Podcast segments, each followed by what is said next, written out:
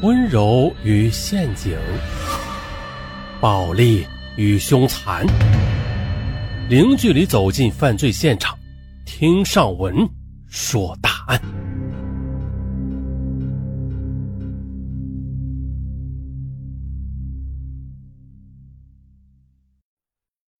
他是一个来自粤北山区老实巴交的穷孩子，他来深圳做上了快递员的工作，平日里。少言寡语，兢兢业业。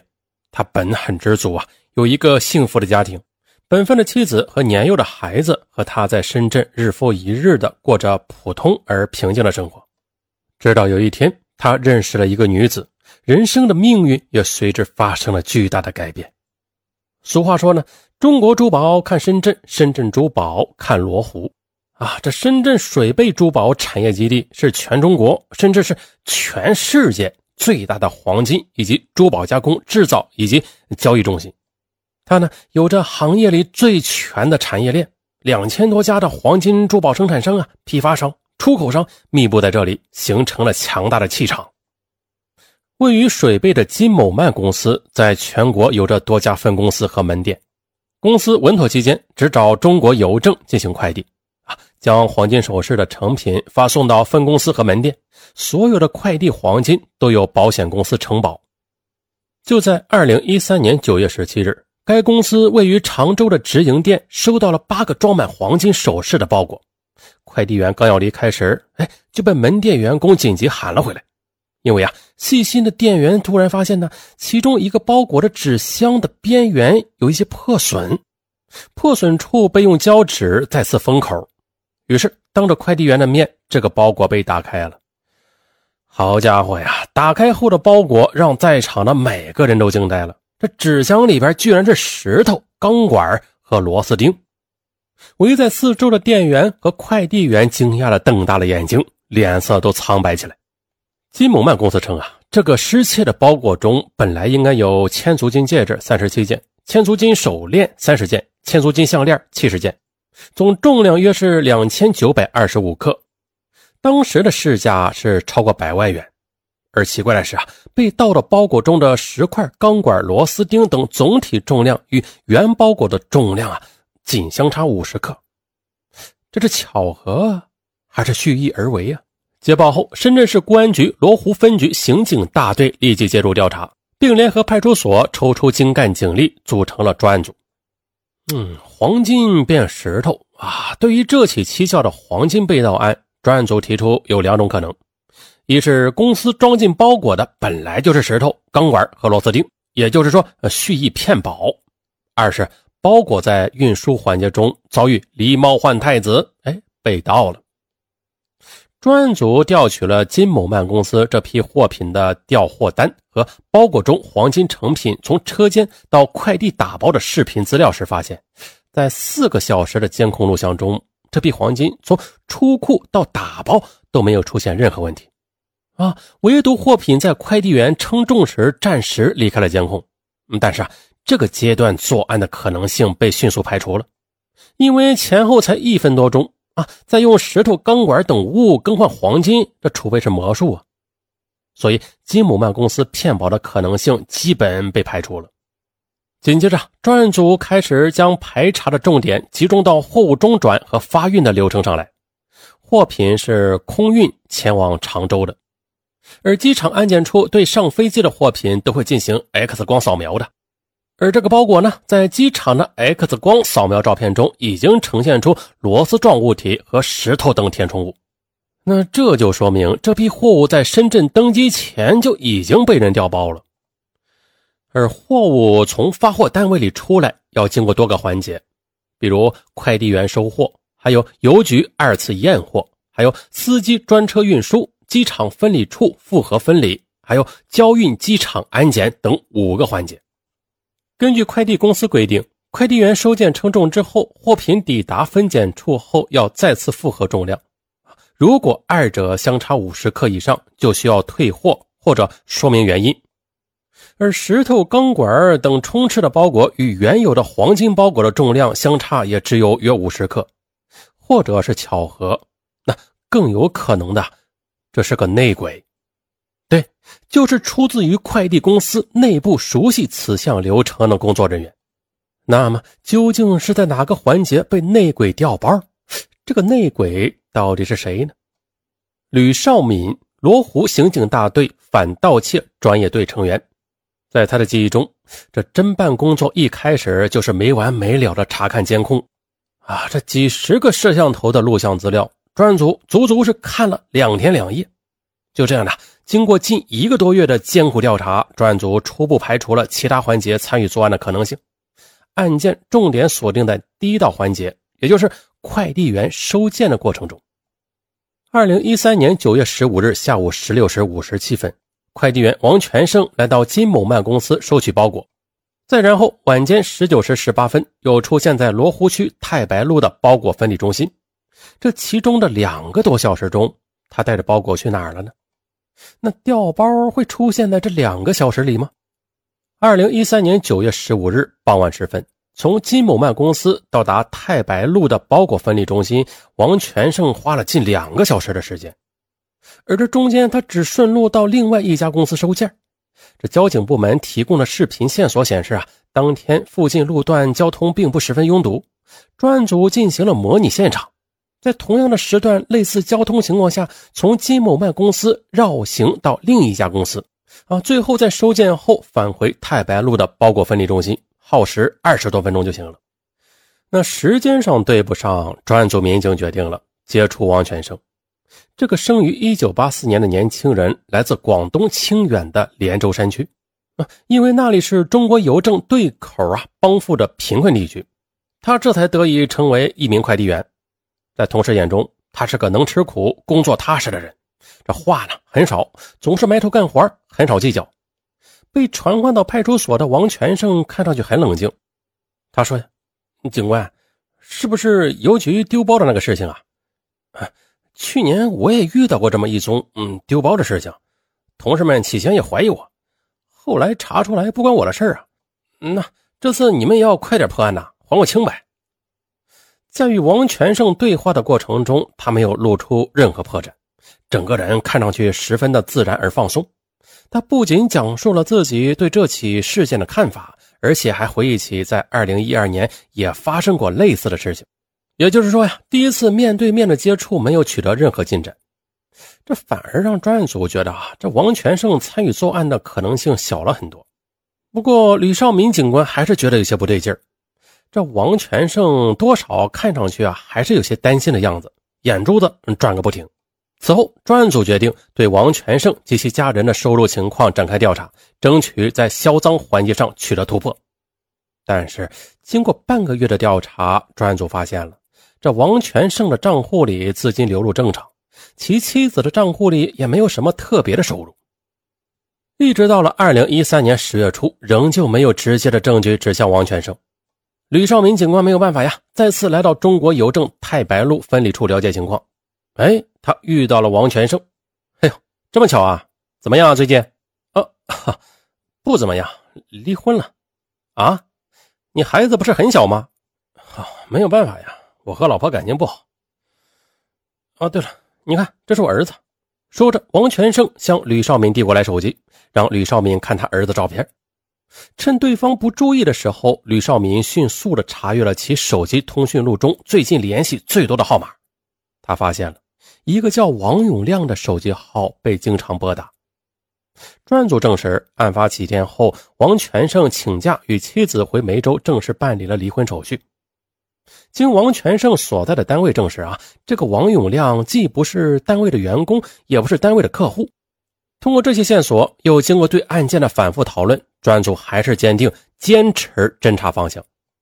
接着，专案组首先从那包石头、钢管和螺丝钉入手。这钢管的品牌是古灵啊，水泥块上有几个字叫“金王塑胶”。专案组成员判断这几个字是繁体，很可能是水泥桶上有这几个字凝固在水泥上，这才留下这个痕迹的。于是，专案组在水贝范围内的工地中几番寻找，可是啊，并没有找到与金王塑胶有关的证据。但是在布新路的多家五金店却有了突破性的发现。步新路上有超过三十多家的五金店呢，奇怪的是，路右边的门店没有一家出售古林牌的钢管，但是在路的左边却有十家多五金店销售这个品牌的钢管。王全胜的家正是在布新路的左边，金某曼公司是在路的右边。啊，这难道是巧合吗？尚文觉得这不是巧合，这是法网恢恢，疏而不漏啊！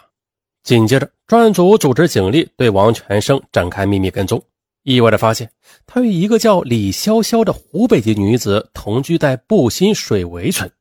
九月二十七日，王全胜前往湖北孝感八天，这孝感正是李潇潇的老家。更有意思的是，经过核实，那个王永亮的手机号码正是李潇潇的。一日。待王全胜外出时，专案组民警扮成人口登记人员，敲开了王全胜家的房门，与李潇潇有了正面的接触。啊，我们家两个人，王全胜是我老公。啊，这次接触，专案组进一步证实了王全胜与李潇潇之间的关系。随即，专案组对李潇潇的账户收入情况进行调查，发现其在十月份分别有多笔大额的金额转入，最大的一笔是十四万余元，最小的是五万元。随即呢，大额的现金转入一家房地产公司名下。原来啊，他在布吉购买了两套房子，并且支付了首付款六十二万。这两套房各是五十九平米，房号相连。于是专案组对李潇潇的收支情况详细跟踪分析，发现其从九月二十七日开始，先后在一家珠宝公司出卖过三次金货。专案组便找到这家珠宝公司的负责人，负责人呢是一名中年女子。这家公司是收取市场上的金料，然后重新熔炉，进货量和出货量都非常大，一时也无法回忆起李潇潇出售黄金的细节。他从一大叠一大叠的进货单里，终于找到了这几笔交易的痕迹，其中有三张进货单里的签名为李潇潇。遗憾的是，这家珠宝公司当天收入的黄金都已经回炉了。哎呀，没有直接证据证明李潇潇销赃。可是呢，按照李潇潇第三次出货的数量，那如果判断没有错的话，专案组估计他手头上还有相当数量的黄金呢。于是，这家珠宝公司的女老板答应与警方配合，一旦李潇潇再次来出货，马上通知警方。十二月一日，吕少敏的电话响起了，李潇潇再次带着黄金来到这家珠宝公司出售。老板娘用监控设备录下了全部出售过程，并且不露声色地留下了黄金。次日，专案组去核实李潇潇出售的金饰，发现这是一批金项链，但是这些金项链却通通没有了挂钩，啊，这项链上也是没有油脂的痕迹，颜色鲜亮，这说明全部是新货。